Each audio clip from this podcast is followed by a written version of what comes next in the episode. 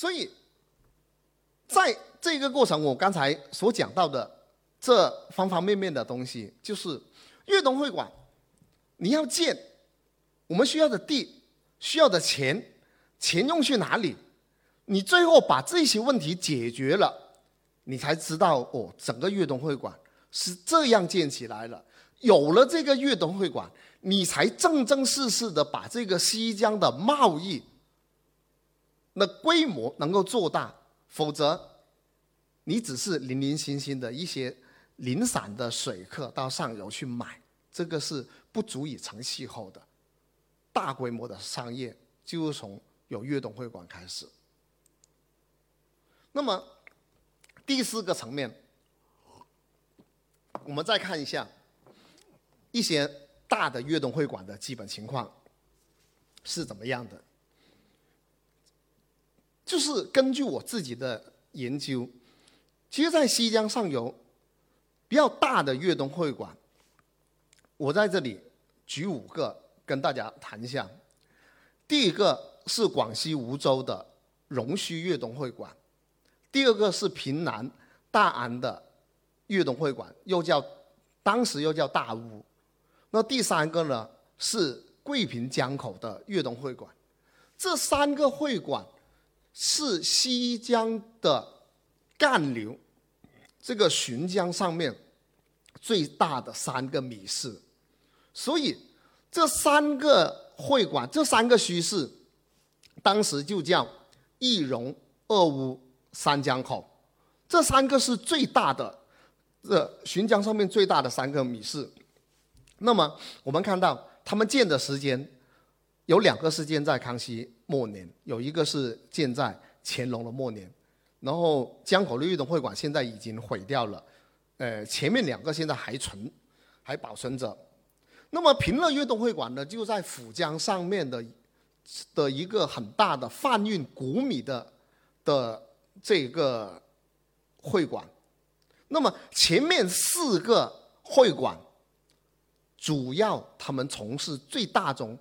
最大宗的贸易都是以米为主的，兼有其他，包括豆豉啊、豆啊、药材啊等等等等，包括其他。但是最主要的是谷米。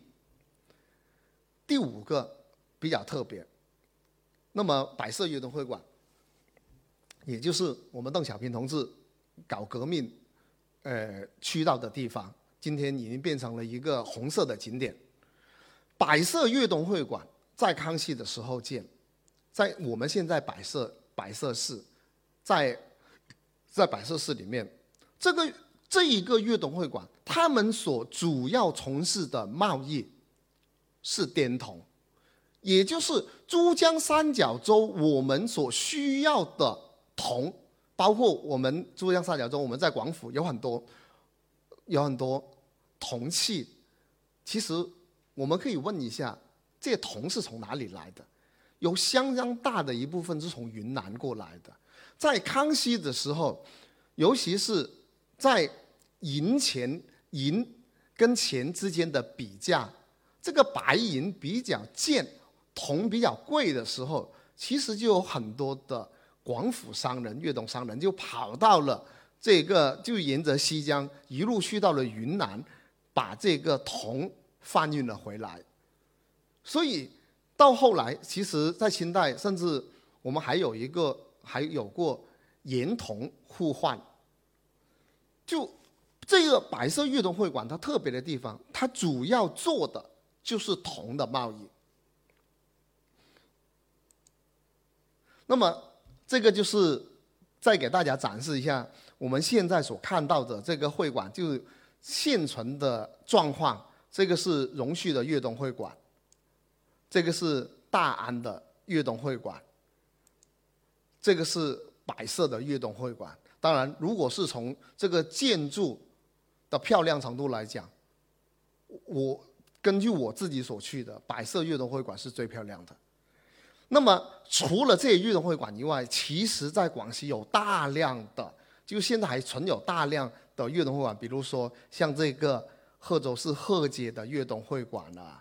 然后包括这个这个贵港琴塘区的粤东会馆，这个越冬会馆其实就已经很小的了，它已经是接近靠近了大瑶山区那一边，里面的山货出来的时候是要经过这些粤东会馆，所以粤东会馆它其实它是一个贸易的规模有层次的网络。那么这个这个是小的越冬会馆。OK，当我们讲到。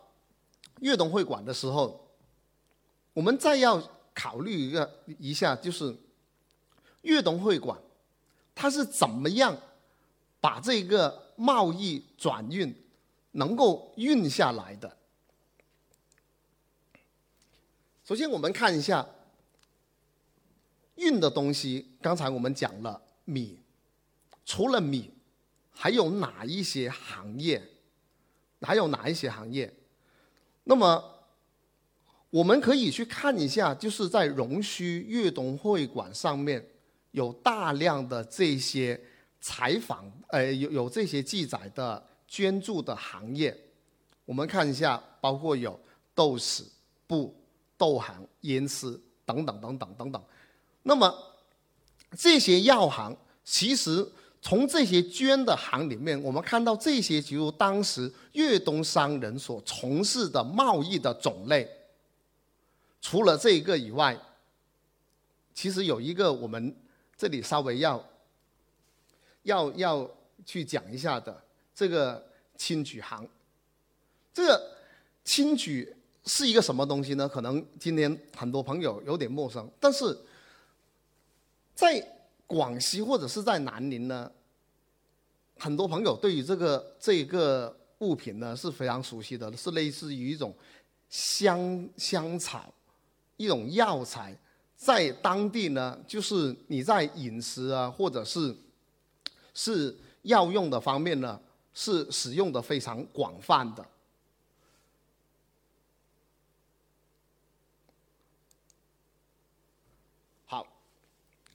我们第六个方面，我们想一下，粤东商人他如何把广西的货物运到广东、运到珠江三角洲的？在运的过程里面，我们首先要明白，它主要就是靠水路，尤其在原来。没有动力的时候，其实主要就是靠当地人叫自力船，也就是我们靠呃没有动力的的船把这些货物运运运下来。所以我们在理解这个贸易的时候，广广东人怎么到到广西能够做一个贸易，一定要去会看水。如果我们不不去看那个水，的顺流跟逆流的时间的话，我们很难明白到整个趋势的分布以及趋势跟趋势之间的关系是怎么样的。我这里去讲两个趋势，跟大家分析一下。荣须跟江口，我刚才讲到了，它是两个大的米市。荣须位于广西。跟广东的交界，江口呢就位于整个广西的中部，差不多是在整个广西的中间的位置。这两个虚势之间，他们是一个竞争的关系。这两个叙事虚势其实是一个一个竞争跟合作的关系。为什么呢？我们去看一下这个范围，容虚。它往下往下游，从龙须到省城顺水的时候五天，在江口到回到我们广东省城六天多一天。但是上游呢，就是龙须的上游，从南宁南宁到这个龙须呢，顺水需要六天，从柳州下来呢。需要四天，接着呢，这个这个南宁府城到江口呢，其实呢，五天，柳州到江口三天，中间其实只差一天。这个会导致的贸易趋势的分布有什么关系呢？也就是南宁的东西或者是柳州的东西不会经过江口去转运，而是运到龙须去转运。那么江口转运的东西，就是一个是浔州本地的，一个是比南宁或者是柳州更偏远的广西的西部地区。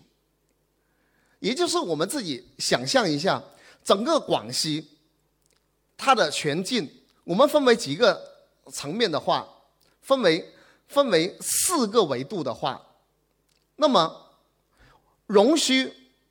它所接受转运的范围是南宁跟柳州地区的，而江口它接受的转运的物资是比南宁和柳州更远的，比如说田州、凌云地区的这些物质，包括洪水河上面的物质。所以，我们讲到几个大的趋势之间的分工跟分布。它们之间是怎么形成的呢？其实是根据这个水路的错位的时间差来形成的。一般来讲，整个商人他转运的时候，它是分为两个部分：从下游，从珠江三角洲，把盐、把洋货运到上面。比如说，你可以有两种情况：一个是你运到的荣须。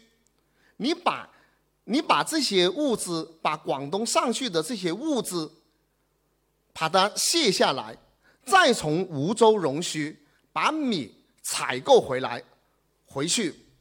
那么上游的商人呢，就是从南宁跟柳州地区把米或者是其他山货收购了，运到荣须去出售。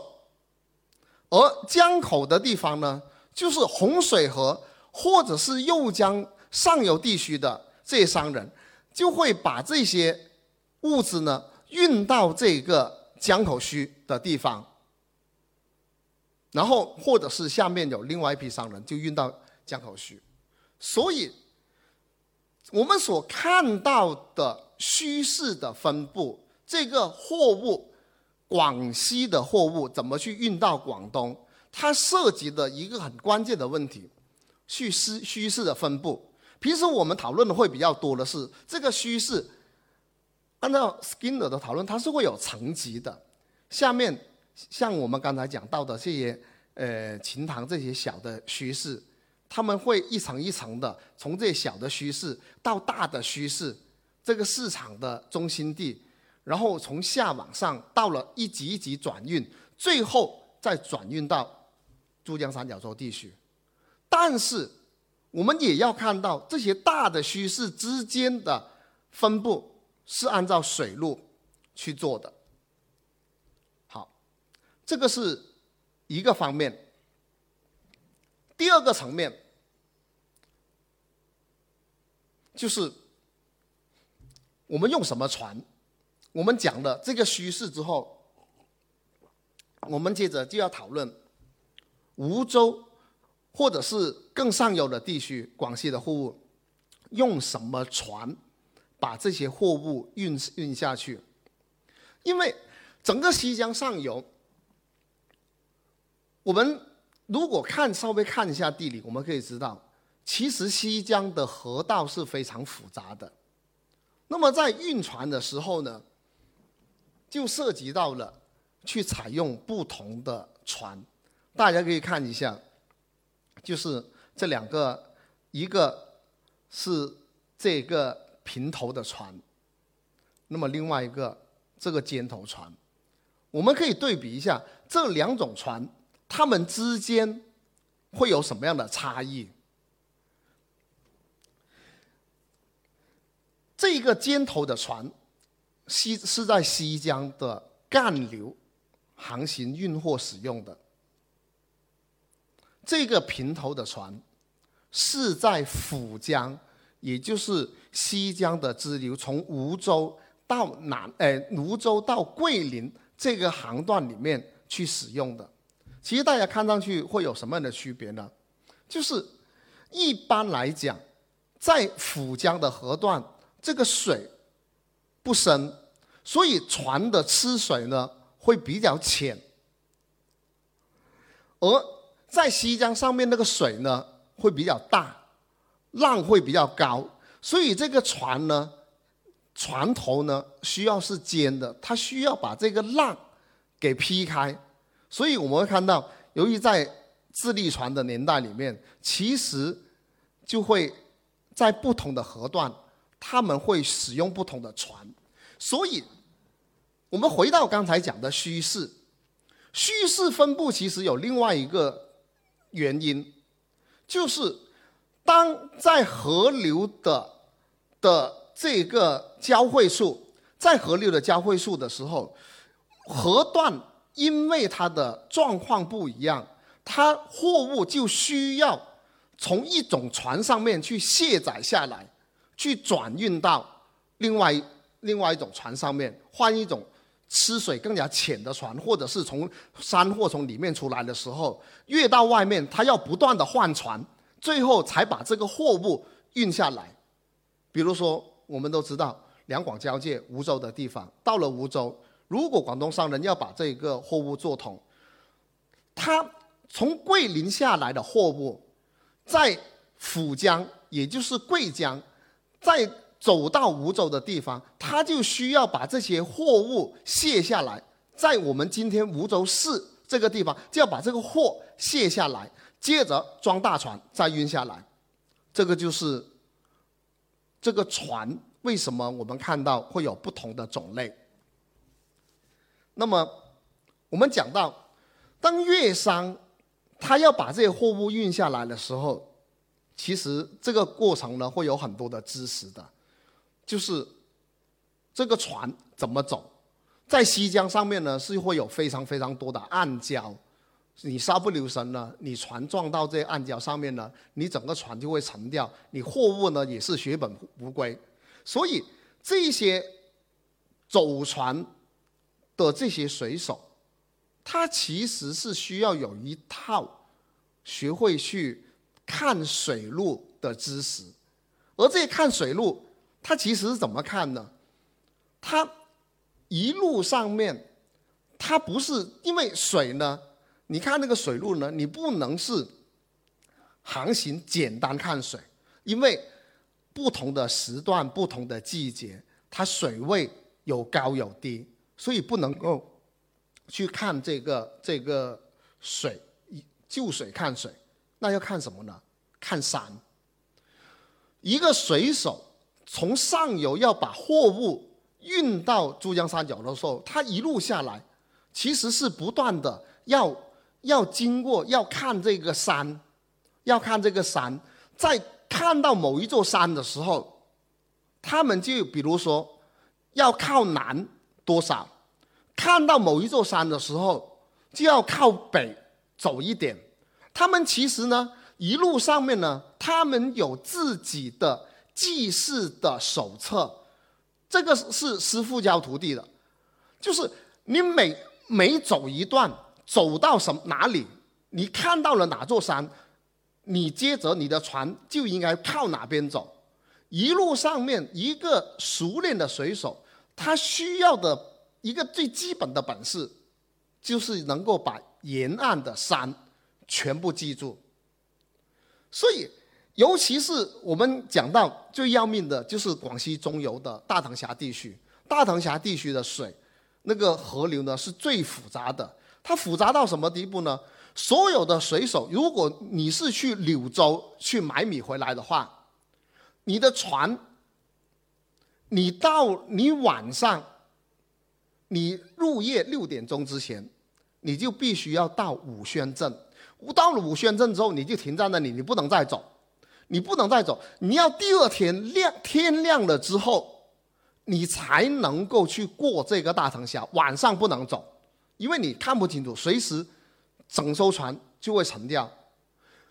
所以大藤峡它晚上是封航的，所以一路上面把这个货物从上游运到下来的时候，我们在讲到这些货物下来，它其实是经历了一个很复杂的阶段。那当然，在新中国，我们已经建立了几十年了。西江上面，我们现在为什么会讲这些东西？因为现在整个西江上面这些礁石危险的基本上已经炸掉了。那么再加上一路上面，我们现在已经修了很多的堤坝，这些堤坝就是那个水流已经西江上面的水流现在基本上危险程度已经大幅度降低。炸礁修堤之后，这些危险。就现在已经不存在了。但是我们去讲明清时候去做商业的时候，我认为如果我们不了解这个航行的复杂性，或者这个航行航河的技术的话，我们基本上我们没有明白广东人怎么能够去把这个生意去做通。那么还有一点，可能有的朋友就会问到，在一个没有动力的年代，那个船没有动力的年代。船怎么能走到上南宁跟柳州？怎么上去？这个是另外一门学问来的。其实，在上去的时候呢，我们可能很简单讲，是不是叫叫找先夫来拉？其实不是，他们呢是找一个人到岸上面去，就呃拉一条。呃，就就带着一条，就就是这个这个绳，然后呢，就把那个绳绑到石头上面，把它捆捆稳了之后，在船上，在船上船头呢，他们一般呢是会有一个鼓轮，然后呢，上面的水手呢就会在上面一起去推这个鼓轮，等于是。那个那个上面是固定的，接着就这样拉那个船上去，然后一段一段的这样去拉拉上去。所以呢，这个上面呢，这个就就是背这个绳子的人呢，水性其实是要非常好，在不同的河段，你要你要找人，接着要要在不同的河段绑到这个石头上面再去拉。所以在原来的年代，这个。贸易，贸易，大部分我们看到都要在这个秋收、秋入入秋以后，这个西江的航段呢就会比较繁荣，因为那个时候西江的水不急，那相对来讲上去也比较容易。这个就是我们去讲到粤商上到上面，他要把这个货物运下来的时候。需要注意哪些问题？那么第八个方面，我们去讨论一下西江贸易跟广府人生活之间有哪一些变迁。其实我们在讲这个问题的时候，我们去想一个简单的问题，就是在在清代西江。下来的大量的物资，我们刚才讲到了，有米，有豆，有豆豉，然后包括有药材等等等等这些东西，它跟我们今天广东人之间的生活，或者是珠江三角洲的老百姓的生活之间有什么样的关系？这个是一个。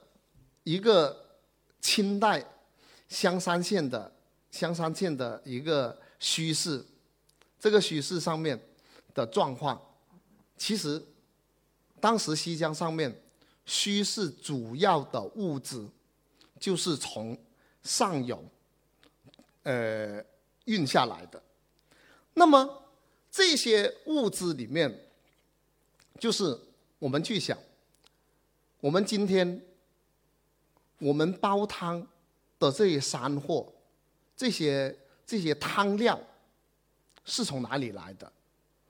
珠江三角洲在明清时候，我们建了那么多漂亮的祠堂，这些木头是从哪里来的？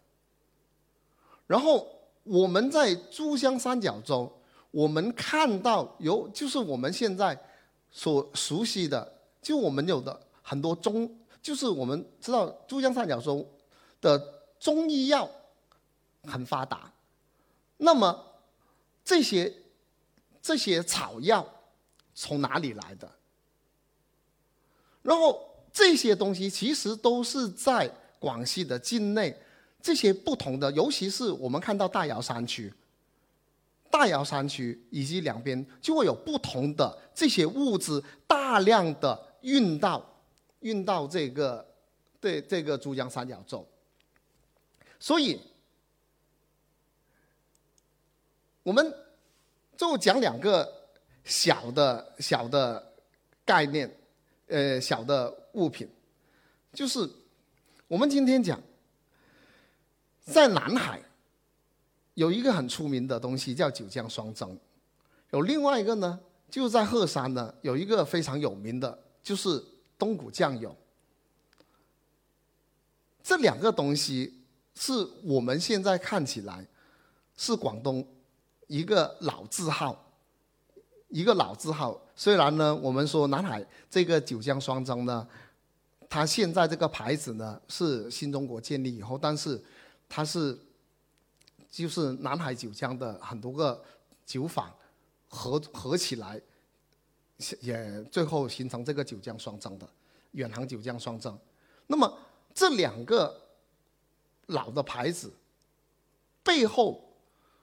我们抛开那些他们创办人那个具体的过程，我们去想想，为什么能够有这两个东西？南海要有九江双蒸，它其实呢，它起码它需要有一个有一个东西，就是要有大量的米的存在。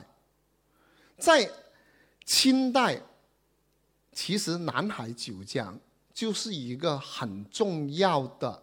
米市，甚至很就是在上面南海九江，在九江的商人，在上游，就是很多粤东会馆，主要就是由他们来新建的。其实，在当时我们在看到粤东会馆里面的资料，从粤东会馆里面看，去买米的商人，顺德是是两龙龙山地区的。的商人多，那么南海就是九江，这些九江的商人把米运回来之后，其实在一个发达的米市上面，就会有了这个这个九江双蒸。所以我们到民国的时候，出现了那句就是粤语手把蓝，那个十字歌，就是九江相见我有唔饮得。那么这一句数白朗的话，如果我们细细的去品味的话，我们甚至就可以讲到，没有西江贸易，这一个十字歌又怎么会有呢？那么另外一个品牌，我们去讲到这个东谷酱油，这个东谷酱油呢，我们都知道它的地点呢是在鹤山，鹤山，鹤山是什么地方呢？鹤山其实也是在西江往下。就是下游地区，就是在整个南海，在南海的斜对面。那么这个地方呢，从上游会有大量的豆，黄豆会运下来，有大量的黄豆运下来。那么接着这些大量的黄豆运下来的时候呢，就会使得就是为这些酱油提供的大量的原材料。所以呢，可能。我最后讲了一点呢，就是今天我们在讲广府的贸易的时候，我们要去想几个东西。